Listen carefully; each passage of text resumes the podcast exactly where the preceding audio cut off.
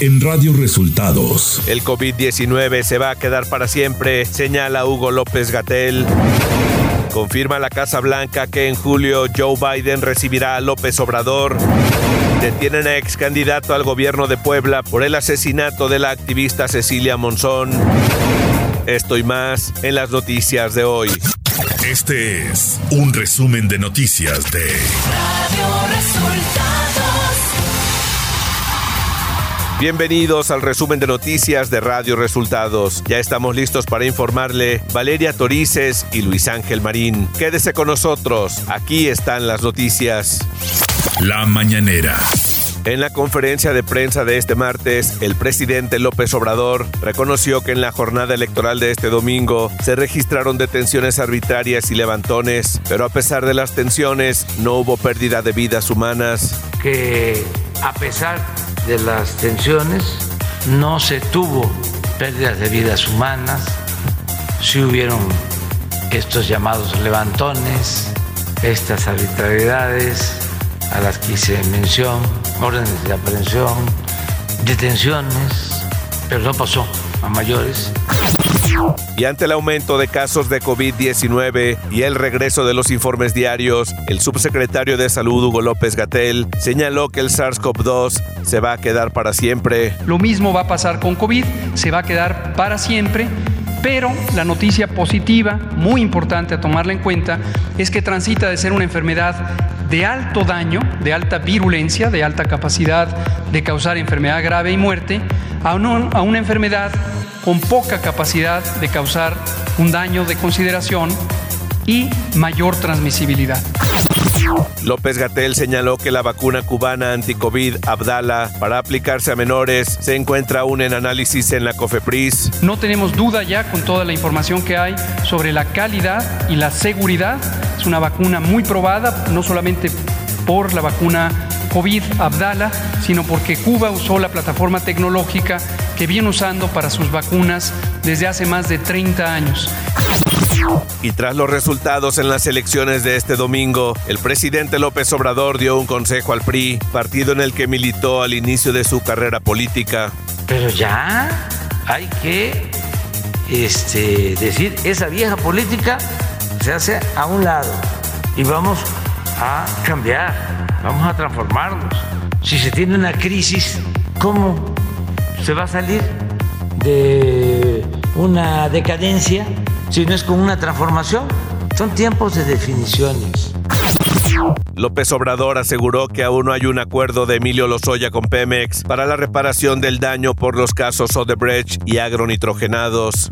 Yo sí lo que recomiendo en todos estos casos, pues es que se arreglen, que reparen el daño, que eso es muy importante. Si hay esa opción, si devuelven del dinero sustraído ilegalmente, porque ese dinero se utiliza para beneficio de la gente. Reporte Coronavirus. La Secretaría de Salud informó este lunes que volverá a su estrategia de comunicación anterior sobre la pandemia de COVID-19, es decir, a la información diaria del registro de nuevos casos y fallecimientos. Esto debido al aumento de los casos estimados a nivel nacional, principalmente en los estados de Aguascalientes, Baja California, Campeche, Ciudad de México, Hidalgo, Jalisco, Nuevo León, Sinaloa y Yucatán. Radio Resultados Nacional. Este lunes la Casa Blanca adelantó que el presidente Joe Biden recibirá a su homólogo mexicano Andrés Manuel López Obrador en julio en Washington para una reunión bilateral. Karine Jean-Pierre, portavoz de Biden, precisó entonces que el presidente Joe Biden y la primera dama esperan dar la bienvenida al presidente López Obrador y a la primera dama de México a Washington en julio para una visita bilateral en la que tendrán la oportunidad de llevar adelante el trabajo de la cumbre. Por su parte, el embajador de Estados Unidos en México, Ken Salazar, aseveró que la relación bilateral se fortalece y que el presidente Joe Biden espera con interés la visita de su par mexicano. El Partido de la Revolución Democrática PRD podría perder el registro en hasta cuatro de los seis estados en los que se llevaron a cabo elecciones para gobernador, Congreso local y presidencias municipales el pasado 5 de junio. De acuerdo al PREP, el PRD no alcanza el 3% mínimo requerido de la votación en Hidalgo, Tamaulipas, Quintana Roo principalmente. El presidente del PRI, Alejandro Moreno, advirtió a los gobernadores de Hidalgo y Oaxaca, Omar Fayad y Alejandro Murat, estados donde ganó Morena en las pasadas elecciones, que de aceptar un cargo en la 4T serán expulsados del partido. Lamentó que sus mandatarios, pese al maltrato de Palacio Nacional, hayan actuado con miedo y abandonado el barco tricolor. Sin embargo, confió en que la historia y la militancia ya los juzgó. Alejandro Moreno afirmó que muchos de sus mandatarios estatales en los procesos electorales de 2021 traicionaron al PRI por el premio de una embajada de parte del gobierno federal. Los integrantes de la fracción parlamentaria del PRI en la Cámara de Diputados y su coordinador Rubén Moreira reconocieron el trabajo del Instituto Nacional Electoral, advirtieron que el resultado de la jornada fortalece la democracia a pesar de los actos autoritarios y antidemocráticos del gobierno federal. En el escrito reiteraron su acusación sobre la injerencia del gobierno federal en los comicios, señalaron que el Ejecutivo operó para beneficiar a los candidatos de Morena y encabezaron campañas de odio y sucias que dijeron vulneraron la democracia. Quirino Ordaz presentó sus cartas credenciales al rey de España, Felipe VI, que lo acreditan oficialmente como embajador extraordinario y plenipotenciario de México en este país. La ceremonia se realizó en el Palacio Real, como es tradición desde el siglo XVIII.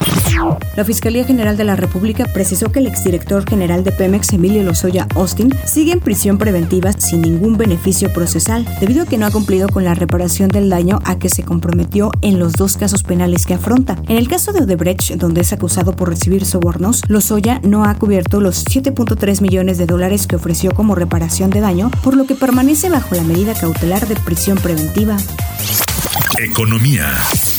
De acuerdo con la Comisión Económica para América Latina y el Caribe, CEPAL, México es el tercer país de la región de América Latina y el Caribe con una de las mayores inflaciones en los precios de los alimentos y bebidas. De acuerdo con datos de marzo, en México los alimentos y bebidas se encarecieron 12.1% a tasa anual, lo cual lo ubicó en la tercera posición, solo superado por la inflación de 16.2% en Paraguay y de 23.5% en Colombia.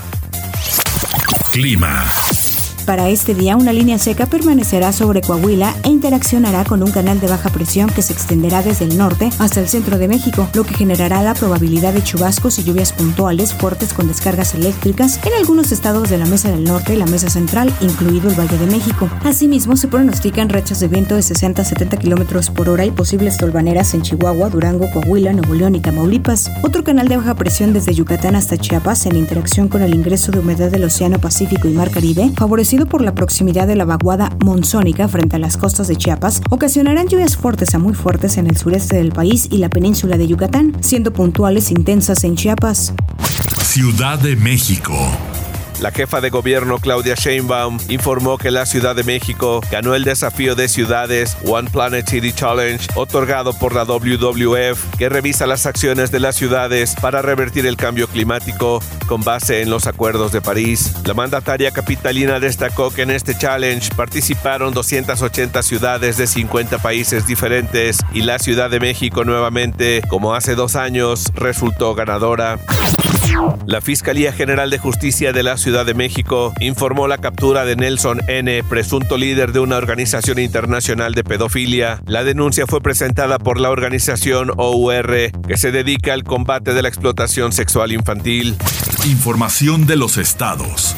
El ex candidato priista a la gubernatura de Puebla, Javier López Zavala, fue detenido por agentes de la Fiscalía General del Estado la mañana de este lunes. La aprehensión del político ocurre en el contexto de las investigaciones por el asesinato de la activista Cecilia Monzón, quien demandó a López Zavala para solicitarle una pensión alimenticia para el hijo que procreó con él. En Veracruz, fuerzas federales detuvieron a Armando N., alias El Trascabo, por su presunta participación en el homicidio de las periodistas Yesenia Mollinedo y Sheila Joana García, ocurrido el pasado 9 de mayo en el municipio de Cozoleacaque.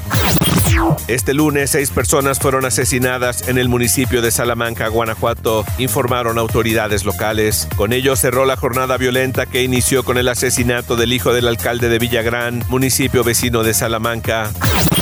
Ante la escasez de agua que se está registrando en Nuevo León, el gobierno del estado dio a conocer en el periódico oficial que queda prohibido el uso de agua potable para regar jardines y lavar vehículos. El gobierno del estado podrá aplicar multas para quienes infrinjan esta prohibición. Miles de migrantes indocumentados salieron este lunes de la ciudad de Tapachula, Chiapas, con la intención de llegar a Estados Unidos. Luis García Villagrán, coordinador de la ONG Centro de la Dignificación Humana, que acompaña a los migrantes, consideró que la marcha la integran aproximadamente 15 mil personas. Radio Resultados Internacional. La presidenta de Honduras, Xiomara Castro, quien no asistirá a la Cumbre de las Américas, dijo este martes en un tuit que su país estará presente en la cumbre y dijo que mantiene buenas relaciones con Estados Unidos. En representación de Castro, asistirá a una comitiva encabezada por el ministro de Relaciones Exteriores, Enrique Reina, y el secretario privado de la presidencia, Héctor Zelaya, quien es hijo de Xiomara Castro. La vicesecretaria de Estado de Estados Unidos, Wendy Sherman, advirtió este martes desde Seúl a Corea del Norte con ejecutar una respuesta rápida y contundente si el régimen de Kim Jong-un lleva a cabo la prueba nuclear que han estado preparando durante meses. Cualquier prueba nuclear sería una violación total de las resoluciones del Consejo de Seguridad de la ONU, recordó Sherman en declaraciones que recoge la agencia John Hub. Durante seis meses en Reino Unido, más de 3.000 empleados de 70 empresas trabajarán un día menos a la semana sin ver afectado su sueldo. Según los organizadores de la iniciativa For Day Week Global, se trata del mayor experimento jamás realizado en la práctica de la semana laboral de cuatro días. Analizaremos cómo reaccionan los trabajadores a la realidad de trabajar un día menos a la semana en variables como presencia de estrés, síndrome de agotamiento extremo, niveles de satisfacción, salud, calidad de sueño, uso de energía, viajes y otros indicadores, dijo Juliet Shore, quien encabeza el proyecto. El primer ministro británico Boris Johnson, que indignó a sus filas conservadoras con el escándalo de las fiestas celebradas en Downing Street durante los confinamientos, sobrevivió este lunes a una moción de censura, pero salió debilitado y aún puede verse empujado a dimitir. Amenazado desde hace meses por este escándalo conocido como Partygate, próximamente una comisión parlamentaria deberá investigar si el primer ministro mintió a sabiendas a la Cámara de los Comunes cuando en diciembre aseguró que no hubo fiestas en sus oficinas y que no se infringieron las normas anti-COVID Tecnología. Durante la WWDC 2022, Apple dio a conocer Mac OS Ventura, diseñado para brindar mejoras de productividad a los usuarios. Y entre las nuevas funciones, destaca la posibilidad de utilizar un iPhone con iOS 16 como cámara web en un MacBook equipado con Mac OS Ventura. Antes se tenía que recurrir a aplicaciones de terceros para usar el iPhone como cámara web. Espectáculos. Este lunes comenzó la semana Geeketh 2022 con las noticias más relevantes de Netflix. En cuanto a series, en este día 1 destacó el primer vistazo de Jenna Ortega como Merlina Adams, la renovación de All of Us Are Dead para una segunda temporada, Cabinet of Curiosities de Guillermo del Toro estará formada por ocho episodios y en cada uno se presentará una nueva historia original. Además, se reveló que The Satman debutará el próximo 5 de agosto en la plataforma. A unas semanas de comenzar el rodaje de la próxima secuela de la franquicia Scream, se ha dado a conocer que el personaje de Cindy Prescott no estará en la sexta entrega. Por primera vez en la historia de esta saga cinematográfica, Neve Campbell no volverá como protagonista de esta historia que comenzó en 1996. Campbell explicó la razón de esta toma de decisión. Tristemente no estaré en la próxima película Scream. Como mujer he tenido que trabajar extremadamente duro en mi carrera para establecer mi valor, especialmente cuando se trata de Scream. Sentí que la oferta que se me presentó no se ajustaba al valor que ha aportado a la franquicia. Deportes. Por segundo semestre consecutivo, Camilo Vargas, portero colombiano del Atlas, fue considerado el jugador más valioso del fútbol mexicano y con eso forma parte del equipo ideal del torneo Clausura 2022 que tiene al francés André Pierre Gignac como líder del ataque. Camilo Vargas fue elegido por el Consejo Editorial de la Liga MX como el jugador más valioso del torneo Clausura 2022, anunció este lunes la Liga MX. La selección mexicana de fútbol soccer varonil definió a los jugadores que continuarán con su participación internacional este verano. Diego Laines, Orbelín Pineda y Marcelo Flores encabezan al tri que disputará los duelos ante Surinam y Jamaica en la Liga de Naciones de la CONCACAF. 23 jugadores continuarán bajo el mando de Gerardo el Tata Martino para esta justa internacional, ya que el combinado nacional permitió a 15 jugadores romper la concentración para integrarse a las pretemporadas de sus respectivos equipos. Y hasta aquí las noticias en el resumen de Radio Resultados. Hemos informado para ustedes Valeria Torices y Luis Ángel Marín.